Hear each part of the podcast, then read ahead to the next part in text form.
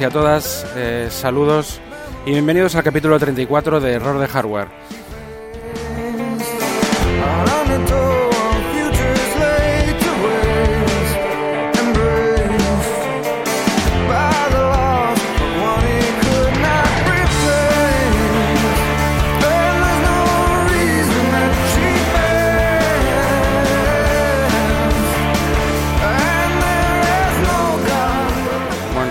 Tenemos aquí a Eddie Vedder y compañía, Pearl Jam en la canción Sad del disco Los Dogs.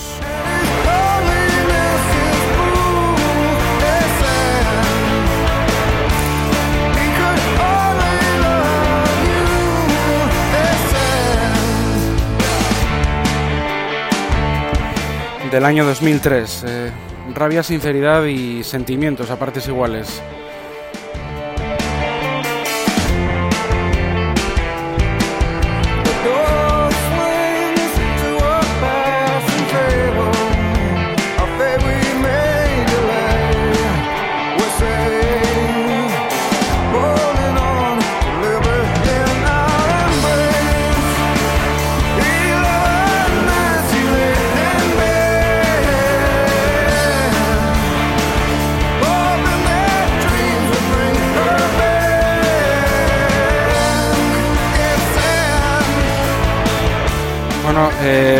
Eh, pedir- pediros disculpas por tanto tiempo sin grabar, no me ha sido posible grabar antes y quiero ponerme, poneros al día de las series eh, y los contenidos que estoy, que estoy disfrutando eh, muchísimo además y poneros un poco al día y recomendaros, haceros algunas recomendaciones.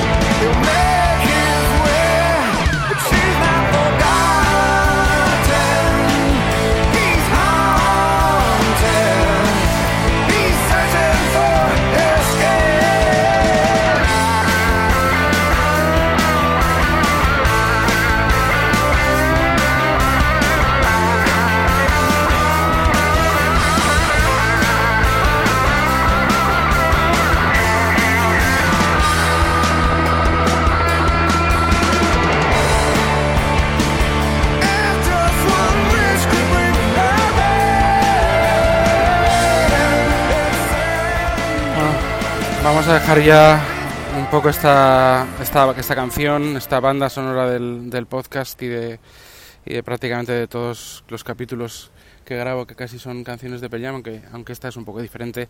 El resto también suelo poner Push Me, Pull Me. Y, y bueno, es un grupo que me encanta. Quiero hacer un podcast sobre música, eh, bueno, sobre mis gustos y compartirlos, los gustos que tengo musicales, lo que opino de esto y lo que opino de otras cosas, de, digo, de grupos y demás, eh, respecto al universo musical. Eh, quiero hacerlo y no sé cuándo lo voy a hacer, pero de luego está, está dentro de mis planes. Eh, bueno, vamos a empezar. eh, lo he dicho antes, quiero hablar sobre series.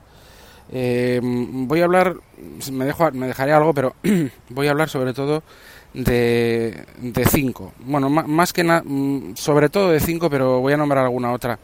Voy a hablar sobre Evil Death, ¿vale? Ash vs Evil Death, que aunque ya he comentado en este, en este podcast alguna vez esta serie, no la suelo, no la suelo escuchar en ningún otro podcast, ni es una serie muy eh, muy promocionada. Yo no sé si, bueno, en España no se emite, pero no sé si ya, me imagino se llegará a emitir. Ash vs Evil. Eh, quiero hablar también de Westworld, esta, esta serie de HBO, pues que, que parece que está pisando muy fuerte. The Fall también, que con su, el comienzo de la tercera temporada. De, por supuesto, Black Mirror, grandísima, por mi parte, y esperada serie también eh, de comienzo de tercera temporada. Glitch, una serie que me he encontrado ahí por Netflix y que, que me ha parecido interesante, pero bueno, estoy en el segundo capítulo, tampoco puedo decir más, pero bueno, a ver, a ver qué, qué sucede.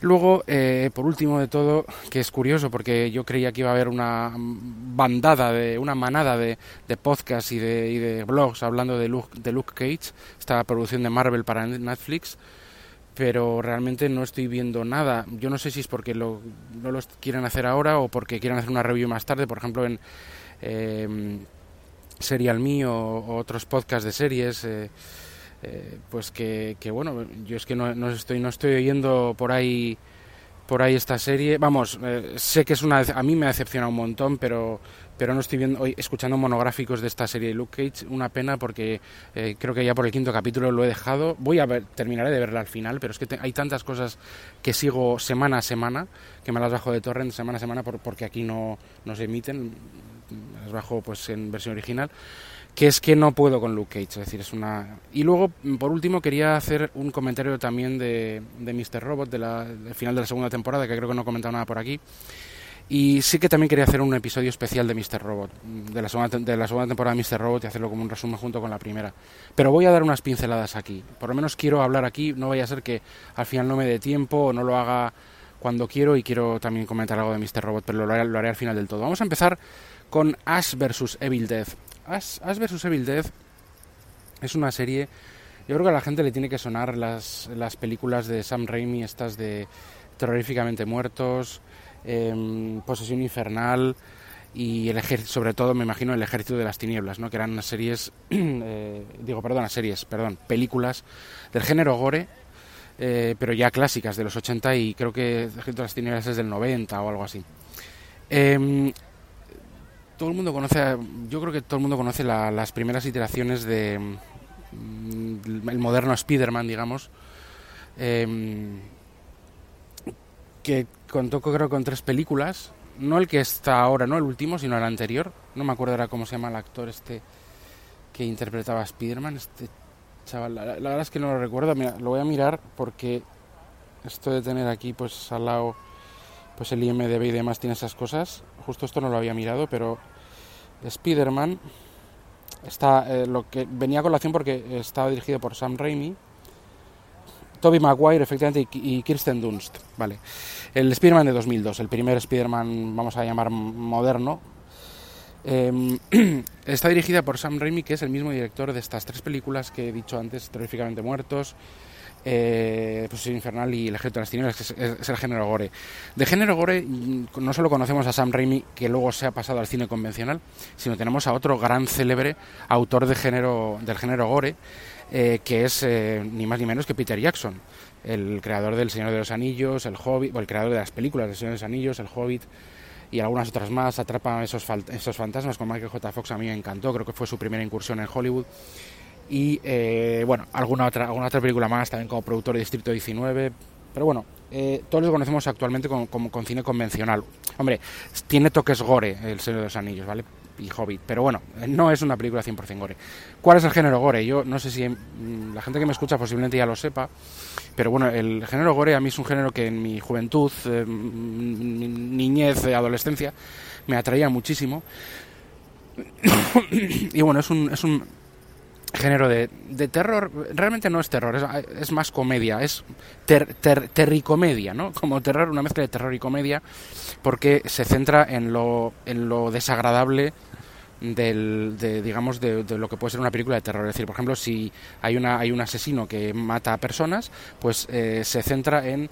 Em, pero de una forma exagerada, por eso digo lo de, lo de comedia, se centra en los aspectos más desagradables. Por ejemplo, pues que le arrancan un brazo y con ese brazo se pone a, no sé, pues a pegar a otras personas con el brazo y luego termina, no sé, como... Eh, coge un cortacésped y se pone a cortar las cabezas de, la gente, yo qué sé, o sea, son cosas exageradas. Ahora mismo el ejemplo más claro de una película convencional que, que, lo habéis visto, visto mucho, pero que tiene muchísimo de gore, es Abierto hasta el amanecer. Abierto hasta el amanecer eh, tiene mucho de gore y, alguna otra también, pero es, ese género solo era como era minoritario antiguamente, antiguamente cuando yo era cuando era un chaval. Me refiero, vamos, antiguamente. No, soy tan antiguo, pero bueno, ya creo que me, me, entendéis lo que, os, lo que os comento. Y era un género pues de, de, risa, o sea, pues era como de, broma, ¿no? Y, el, protagonista de estas películas de Sam Raimi mm, era Ash, por eso la serie se llama Ash vs. Evil Dead.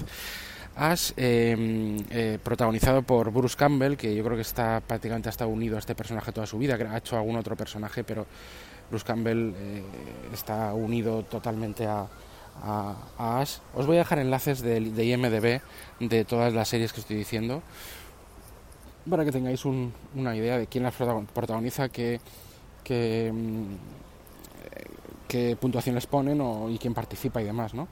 Y, el, y trailers y, demás. Entonces, eh, pretende el género del, del, gore, pero del gore, en, sobre todo en este caso de esta serie, pues cómico, ¿no? O sea, es un gore cómico. Es desagradable, pero exagerado. O sea, nunca ves que sea algo real, ¿no? No, no ves que cuando le parten a una persona por la mitad y le destrozan la cabeza y no sé qué, pues nunca, nunca estás viendo a una como algo real, ¿no? lo estás viendo como una, como una exageración, como una marioneta. Aparte, pretenden, es una visión eh, desquiciada de la ultraviolencia, ¿no? pero no es una visión realista de la ultraviolencia.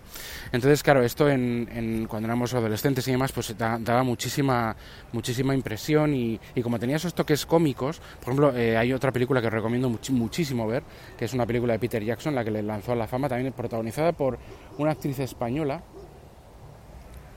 que, también salían series de televisión y demás. Eh, os, os, diré el nombre también ahora, pero eh, que se llama em, Brain Death eh, y en español se puso la coletilla Tu madre se ha comido a mi perro. O sea, Brain Death, tu madre se ha comido a mi perro, con ese título, imaginaros lo que podéis encontrar en esa película. Pues, vísceras, zombies, matanzas, algo totalmente exagerado, algo totalmente eh, bueno, pues, pues, pues de risa, ¿no? Y, y luego, pues fíjate, Peter Jackson hasta dónde ha llegado. Por eso es un género que en aquella época era como es como el porno de la violencia, ¿no? Es todo explícito, pero siempre con un toque, siempre o casi siempre con toques de humor y con toques de, que bueno, de que lo que lo que estás viendo no pretende el director que sea realista, sino que sea em, espectacular, divertido y, diferente, ¿no? Eh, os voy a decir también la actriz esta porque es curioso. Eh, creo que salía en la serie Chicas de hoy en día de televisión española. Eh, y os lo voy a decir aquí en directo así. Brain Death, Tu madre se ha comido a mi perro, es de 1992. Es una comedia horror, pero lógicamente es una es gore. y, y, y, tiene un 7,6 en sale, a ver, a ver. Diana, eso es, Diana Peñalver. Diana Peñalver y la dirige eh, Peter Jackson. Bueno, pues eh, básicamente esto es lo que, lo que, lo que es esta película. Y bueno, pues eh, esto es lo que es Ash versus Evil. Está el, libro Necronomicon, que es el libro que abre el mundo de los muertos y los trae al, mundo de los vivos. Esto es, una, esto es un argumento también de las películas. Entonces, pues nada, poseen ese libro y tienen que deshacerse de él, pero resulta que el libro vuelve a abrirse y da pie a esta serie eh, que sus, sus capítulos tienen duración de sitcom, o sea, duran media hora y son pues eh, hilarantes, eh, gore, completamente, bueno, ultraviolencia gratuita, pero, con, pero, con, pero con mucha comedia, te lo, te lo pasas muy bien, sobre todo si eres fan de... y sabes lo que vas a ver, claro, y, eres fan de Ash y de sus andanzas en, El Ejército de las Tinieblas y en esas películas. Por ejemplo, por si alguien no lo sabe, y es gamer, que yo creo que siempre que es así, creo que lo sabrán, ¿Os acordáis del juego Duke Nukem 3D? No de Duke Nukem Forever, esta última cosa que al final no se terminó de hacer bien. Pero Duke Nukem 3D, las, la mayoría, había un personaje, es Duke Nukem, Duke Nukem, que tenía unas, unas, siempre unas frases como graciosas, ¿no? Cuando moría alguien y cuando explotaba alguien, y, eh, piece of cake, no sé qué, o sea, siempre con, frases como de... Esas frases, prácticamente la totalidad, son sacadas de la trilogía de, de Posesión Infernal de, de Sam Raimi y y Bruce Campbell. Entonces, pues para que os hagáis una idea un poco de qué estamos hablando. Bueno, eh, la serie es divertida, es entretenida, hay que saber lo que se va a ver. Eh, a mí me encanta, pero claro, quizá no sea recomendable para todo el mundo.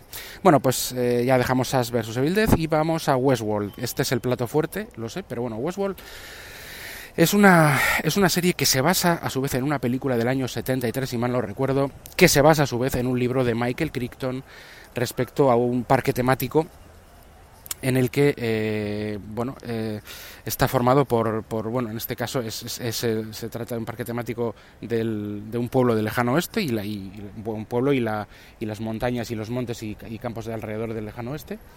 Y este pueblo eh, en este pueblo habitan personas que son robots pero eso sí se, se parecen son calcos de personas humanas eh, y se puede hacer lo que quieras con ellas. Eh, eh, van, a, van a ser, digamos que se confunden con humanos, o sea, hacen, tienen su inteligencia artificial programada pero muy avanzada y desde el punto de vista físico pues puedes matarlos, degollarlos, siempre tienen sangre, o sea, es decir, siempre parece, tienen un comportamiento real a todo lo que están avanzados, hechos de una forma muy, muy avanzada. y, y, bueno, no sé hasta qué punto son tejidos hechos como tipo humano pero artificialmente. Eh, puedes, eh, no sé, acostarte con ellos, hacer, bueno, hay gente que, organiza, eh, no sé, puedes violar, asesinar, matar, puedes hacer lo que quieras, pero claro, el objetivo, claro, si yo ya digo esto y dices, es que me estás recomendando, ¿qué serie me estás recomendando, no? No, mm, básicamente el cliente que entra en, en ese parque temático paga una millonada, lógicamente, y puede hacer lo que quiera en ese lejano este, puede em, poner, ir al salón, tomarse un un, sé, un whisky, eh, retarse en duelo con uno de esos, con los huéspedes que se llaman.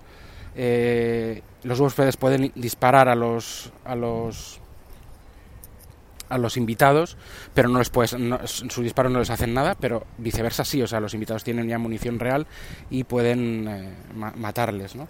Entonces, puedes retarte a un duelo con ellos, puedes disparar, puedes, yo qué sé, decidir arrasar una granja, matar a todas las personas que hay en la granja, o sea, puedes hacer lo que quieras, la moral eh, eh, es, es, digamos, eh, te deja a ti hacer lo que, tú, lo que a ti te dé la gana. La, serie está muy bien, muy bien hecha porque yo, bueno, es de HBO. Mm, a mí realmente me, parece que tiene un guion excepcional, una dirección exquisita. Están en el proyecto, no olvidemos, nombres muy, muy importantes, como por ejemplo Jonathan Nolan, que es el hermano de, Christopher Nolan, todos son conocidos, bueno, que ha participado en casi todas las producciones de su hermano, Interstellar, Batman y demás, eh, Origen, etcétera, etcétera. Eh, sale también, lógicamente, los, los, guionistas se basan 100% en los guiones de Michael Crichton, que también creo que dejó alguna, alguna idea para, para futuras adaptaciones de su, de su, novela. Michael Crichton le van los parques temáticos, es el mismo que el de Parque Jurásico, ¿no? para haceros una idea y eh, de actores pues están hay muy buenos pues de la talla de la talla de Ed Harris y Anthony Hopkins. La serie realmente tiene tramas este, muy buenas tiene una serie de personajes que lógicamente pues no quiero contaros nada no quiero spoilearos nada pero un, parque temático en el que hay unos huéspedes que viven y creen que es real lo que viven eh, granjeros eh, vaqueros etcétera y aparecen personas que, que, que bueno entran ahí a hacer lo que les dé la gana y cada X tiempo, pues digamos que todo todas estas matanzas, todo se, resetea el parque temático, vuelven a, curar y a recuperar a los, a los huéspedes y así otra vuelta a empezar con otra remesa de clientes. ¿Qué pasa? Que eh, lógicamente estos huéspedes eh, empiezan a tener ciertos recuerdos y empiezan a suceder cosas en el parque. ¿no? Entonces es algo que, que tiene líneas argumentales realmente interesantes, sí que volvemos a temáticas de inteligencia artificial, de qué es lo que pasa si eh, mm, los, los robots estos tan avanzados empiezan a pensar por sí mismos o se acuerdan de ciertas cosas, se, se plantean su existencia o, o, simplemente siguen adelante, eh, pues un poco como, como, lo que pasa con Blade Runner y sus Nexus, ¿no? vamos un poco a esa temática, pero, pero dentro de este parque temático. Y hablan de, hacen referencia a, la salida, el juego, hay un juego eh, final, hay un como una especie de, de secretos dentro, dentro de ese parque. Y Anthony Hopkins es el, constructor, ya un, actor ya de, sus años, ya mayor, que lleva toda su vida en ese parque temático. O sea, eh, no, no él, pero bueno, su personaje eh, pues un personaje de, propio de su edad, pues no sé, de 80 años, que lleva toda su vida en ese parque temático, que tiene un compañero eh, que, lo, que lo creó con él y murió porque quería defender a los huéspedes y eh, pues una serie de tramas y subtramas que, bueno pues pues que tienen una, una, pinta espectacular van por el cuarto capítulo yo lo estoy viendo semana a semana me lo bajo de torrent lo están echando en HBO eh, en HBO todavía no ha aterrizado en España. Se planea que, que HBO aterrice en España em, por lo menos yo creo en el mes de noviembre, dentro de un mes o mes y pico, y creo que estará disponible. Pero hasta entonces pues no hay otra forma más que, más que hacerlo mediante torrent y es lo que lo que estoy haciendo yo. As vs Evil Death, eh, la de antes, también estoy bajándomela por, eh, por Torrent, creo que va por el capítulo mm, cuarto también o quinto, ha empezado todas en octubre. Eh, y lo mismo es el canal Star Z, que no sé quién lo distribuirá aquí, porque este canal mm, de por cable pues no tiene, que yo sepa, pensado aterrizar por, por, Europa o por lo menos en España. bueno, pues mm, Westworld, de todo lo que voy a comentar en este podcast, es de lo, de, lo, que más merece la pena. Si, si, tienes que elegir algo de aquí, elige Westworld. ¿no? Aunque también hay otra que, que, estaría a la altura para mí, pero bueno, es distinta.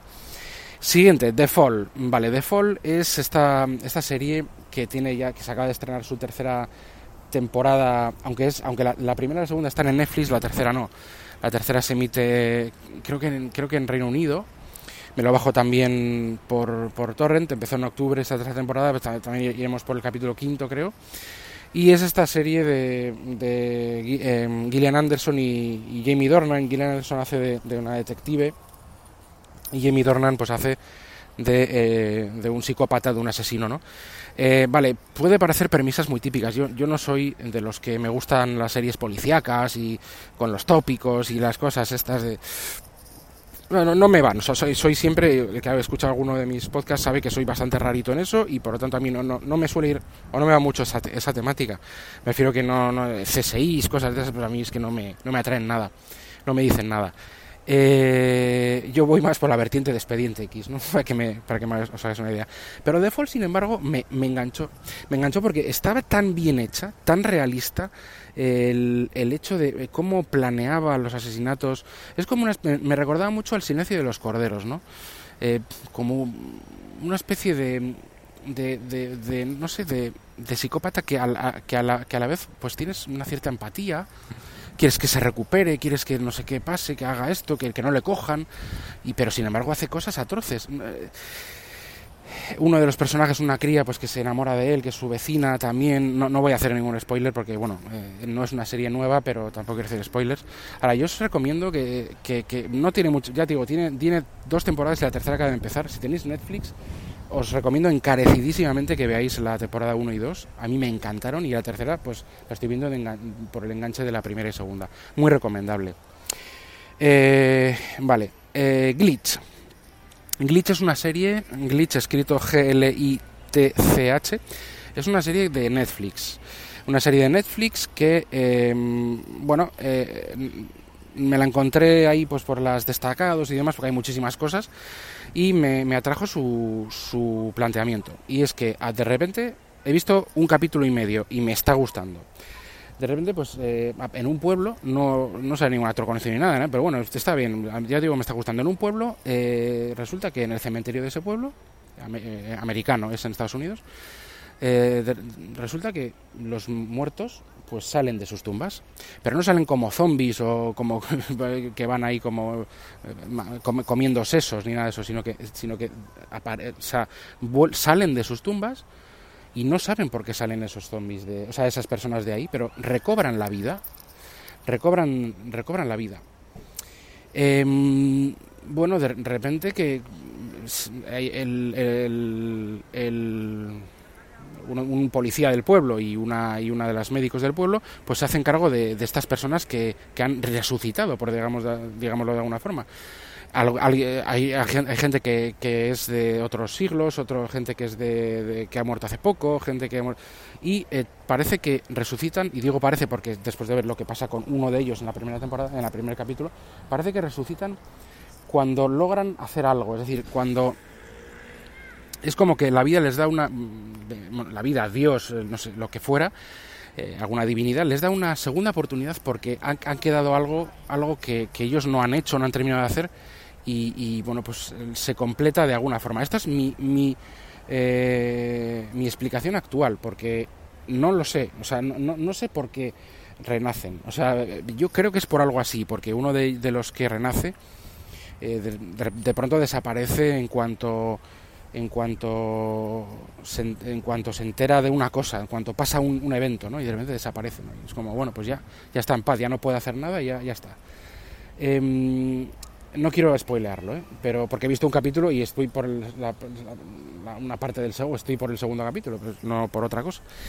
Y, no sé, em, es, rara, la serie es rara, eh, ya, la premisa es complicada, como explicas que resucite nadie ni nada, lógicamente es, es, de fantasía, pero es que no lo parece, o sea, realmente mm, es una película que no parece, que no, no, no tratan este tema como, como no sé, con, un aura de fantasía, de no, no, parece todo de lo más realista, la gente sale llena de, llena de barro de, y, de, y de tierra de las, de las, de las tumbas, no sabe qué cómo se llaman en un principio, tienen que, o sea, no sé, lo, tratan como de una forma un poco real y da, da cosa, la verdad, da cosa pues todo esto, ¿no? Eh, pero promete, estas glitch. Ya he dicho la decepción de Luke Cage y por último, la que otra que estoy, vamos, que os la recomiendo 100% es Black Mirror. Black Mirror tiene tres dos temporadas, la tercera eh, se estrena ahora en, se estrena ahora en Netflix, Netflix España incluido. Eh, Black Mirror es una serie que, no ha tenido temporada por año, eh, pero eh, sí que esta es la tercera temporada de años descontinuados y es una, es una serie de origen inglés. Creo que actualmente también tiene origen inglés, pero la ha comprado Netflix, con lo cual pues le ha puesto su dinero. Esta temporada cuenta con, creo que son seis capítulos o siete, no, no recuerdo bien, creo que son seis capítulos. Son eh, es, es, una serie que no, no, cuenta una historia, cada capítulo es una historia diferente, pero se basan siempre en eh, un futuro distópico, un futuro em, distorsionado por eh, el peligro o los peligros em, que hoy en día vemos en el presente, ¿no? que digamos como el reflejo en el futuro de los peligros, de ciertos peligros, sobre todo mm, derivados de la tecnología, que vemos en el presente. Es decir, es como, no sé, por ejemplo, el primer capítulo de la temporada 3 de Black Mirror, pues trata sobre las redes sociales y su repercusión en la sociedad. Hoy en día eh, sabemos que, bueno, el que tenga más likes, el que compartan más sus fotos, wow, tiene no sé cuántos seguidores de Instagram, de hecho, tiene no sé cuántos suscriptores de YouTube y se dedica a vivir de YouTube y es famoso, ¿no? Esto es, lo que pasa hoy en día con las redes sociales. Esto es para hacer una película hace 30 años sobre, sobre la realidad actual. Pero esto va más allá y es que cada uno tiene como un perfil público y eh, según vayas cayendo bien a la gente, vayas, eh, la gente te vaya dando puntos y puntos y puntos, vas escalando en, la, en, en, el orden social, hasta el punto de que no puedes pasar a una parte de la ciudad si no eres nivel 4, yo qué sé, o no puedes acudir, a un evento o, que sea, o hacerte amigo de, otros que son niveles eh, superiores al tuyo eh, y tienes que conseguir nivel, es decir, conseguir, conseguir likes, estrellas. Y bueno, es, es un poco, es un futuro distópico, es exagerado, pero da, da mucha, mucha idea de por dónde van los tiros, de qué pasaría eh, si, esa si esta situación de las redes sociales se iría de madre y, la sociedad cogería esa dinámica. Esto con, esto y con muchas cosas de, desde el punto de vista de la tecnología. Eh, bueno, las, eh, me acuerdo de la anterior temporada pues con, las Google Glass, las, eh, las famosas gafas de, gafas de, Google, pues era como unas lentillas, ¿no? Y todo el mundo tenía lentillas y podía recordar los, los últimos eh, minutos o los últimos, bueno, o incluso un año. Y, no, me dijiste eso cuando, cuando discutimos en verano, me comentaste que yo era una zorra. Y entonces, de repente, espera, espera un poco. Vas a ese día de, de discusión y la puedes ver. O sea, eh, entonces, ¿cómo cambia eso nuestra sociedad? Por ejemplo, como un ejemplo, ¿no? Y así es, así Black Mirror. Em, es rara, es, te da mucho que pensar y bueno, es recomendada 200.000%. Yo diría que esta, bueno, que exagerado, ¿no? Yo diría que esta de este podcast que he repasado Ash vs Evil Dead, Westworld, The Fall, eh, Black Mirror Glitch y Luke Cage, las más recomendables sin duda son Westworld y eh, Black Mirror a partes iguales y em, yo daría una oportunidad a The Fall porque es una muy buena serie, vamos, a mí me parece que está muy bien hecha. Ash vs Evil Dead, si tienes, si te acuerdas de esa trilogía de Posesión Infernal y demás, o te quieres divertir un poco con violencia, gore y comedia, pues está muy bien. Eh, Glitch es curiosa, también merece la pena la oportunidad. Y Luke Cage, pues es una gran decepción para mí. Mm, que no merezca la pena la oportunidad, no lo dudo. Que no la voy a, que la voy a ver, posiblemente la vaya a volver a ver, o sea, a seguir viendo. Pero la verdad es que me está decepcionando mucho esta, este Luke Cage, ¿no? Eh, por último quería hablar de Mr. Robot segunda temporada. Eh, voy a hacer un, ya, he dicho que voy a hacer un podcast especial, pero quería decir que la segunda temporada es muy distinta a la primera Eh, hay gente que, que, dice, está diciendo que no le está gustando, que no le gusta cómo, cómo, es, cómo funciona, cómo va, o que se centra mucho en Elliot al principio de la temporada, en sus, eh, en sus eh, problemas de personalidad mentales y tal, y que, y que todo el, hack, el hackeo, el hacking, la novedad que era la primera temporada, pues aquí no hay tanto. Bueno, hay, pero quizá no tanto. Bueno, más o menos lo que he dicho es cierto, pero lo que no es cierto es que, es que no es buena. La segunda temporada me parece esa, muy buena. No es, no es lo mismo que la primera, pero no, no podría decir no voy no podría decir no está a la altura de la primera porque no pretende estar a la altura de la primera eso eso para empezar o sea no pretende de repente dar un giro de tuerca y porque hay, hay veces que ves películas y series que son un quiero y no puedo o sea eh, mira, ya mm, quiere seguir como la primera temporada, pero es que no puede. En este caso no, en este caso quiere, ha querido, yo creo que mm, muy, muy Sam Smile, muy acertadamente, que es el, creador, el director de la serie, ha querido pues eh, darle otro enfoque profundizar en ciertas cosas, dar a la audiencia lo que quiere, porque sí hay hackeos, hay incluso tiroteos, vamos, hay mucha acción, hay personajes eh, nuevos, la, la, la, temporada es espectacular, o sea, tenéis que verla sí o sí si os ha gustado la primera, pero no pretende ser, no pretende continuar eh, con el con la dinámica exactamente de la primera, sino que pretende relajar un poco eh, la historia hasta donde ha llegado y darle más consistencia, darle más background eh, background y darle más eh, contexto, ¿no? Yo la definiría y no, no, me atrevería, o sea, me atrevería a definirla, no, no me, digamos que no me arrepiento nada, eh, definiría como una, como una película de cyberpunk moderna. Es, lo más cercano al cyberpunk eh, que podemos tener hoy en día y se basa en la realidad. O sea, es como la época cyberpunk ya está aquí. no sé si me explico. Entonces estos yo soy de los que, bueno, alucinaba con con películas con tramas, con tecnologías de, de Blade Runner. Me encantaba Alien, la, la estética ochentera que, que ponían esta, en las películas, pues, eh, este, Ridley Scott. Eh, incluso pues la, las mejores tra trazas de Star Wars, aunque no tiene nada que ver con el cyberpunk, pero bueno, este futuro, futuros distópicos diferentes, por ejemplo, la película Brasil, la película 12 monos.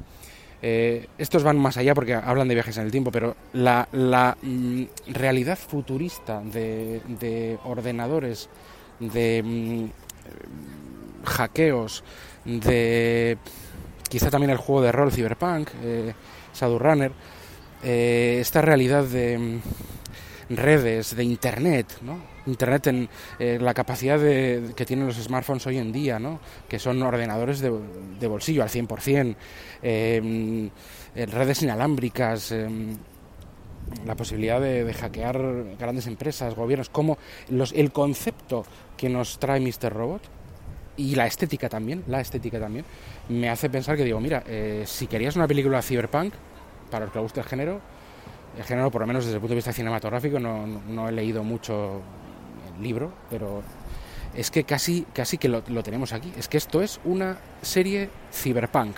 O sea, con todos los elementos de decadencia, de alta tecnología, eh, como alta tecnología como algo cotidiano, eh, con muchísimas posibilidades y con un universo pues que, mezcla un poco eh, lo real y lo virtual. ¿no? Y esto es Mr. Robot. Bueno, pues nada, no quiero, no quiero entreteneros más. Eh, quería hacer un programa que no superara la, media hora y creo que lo voy a conseguir. Creo que lo voy a conseguir. Bueno, ha pasado un poquitín la media hora.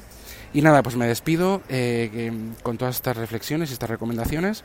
Espero vuestros comentarios en josebakv.gmail.com En Twitter es jkvpin, o sea, arroba jkvpin y arroba error de hardware todo seguido. Y espero vuestros comentarios también en, en Spreaker, en, iTunes, eh, pues valoraciones, lo que queráis, yo los leo todos y os contesto a todos, con lo cual, pues esto es más que bienvenido.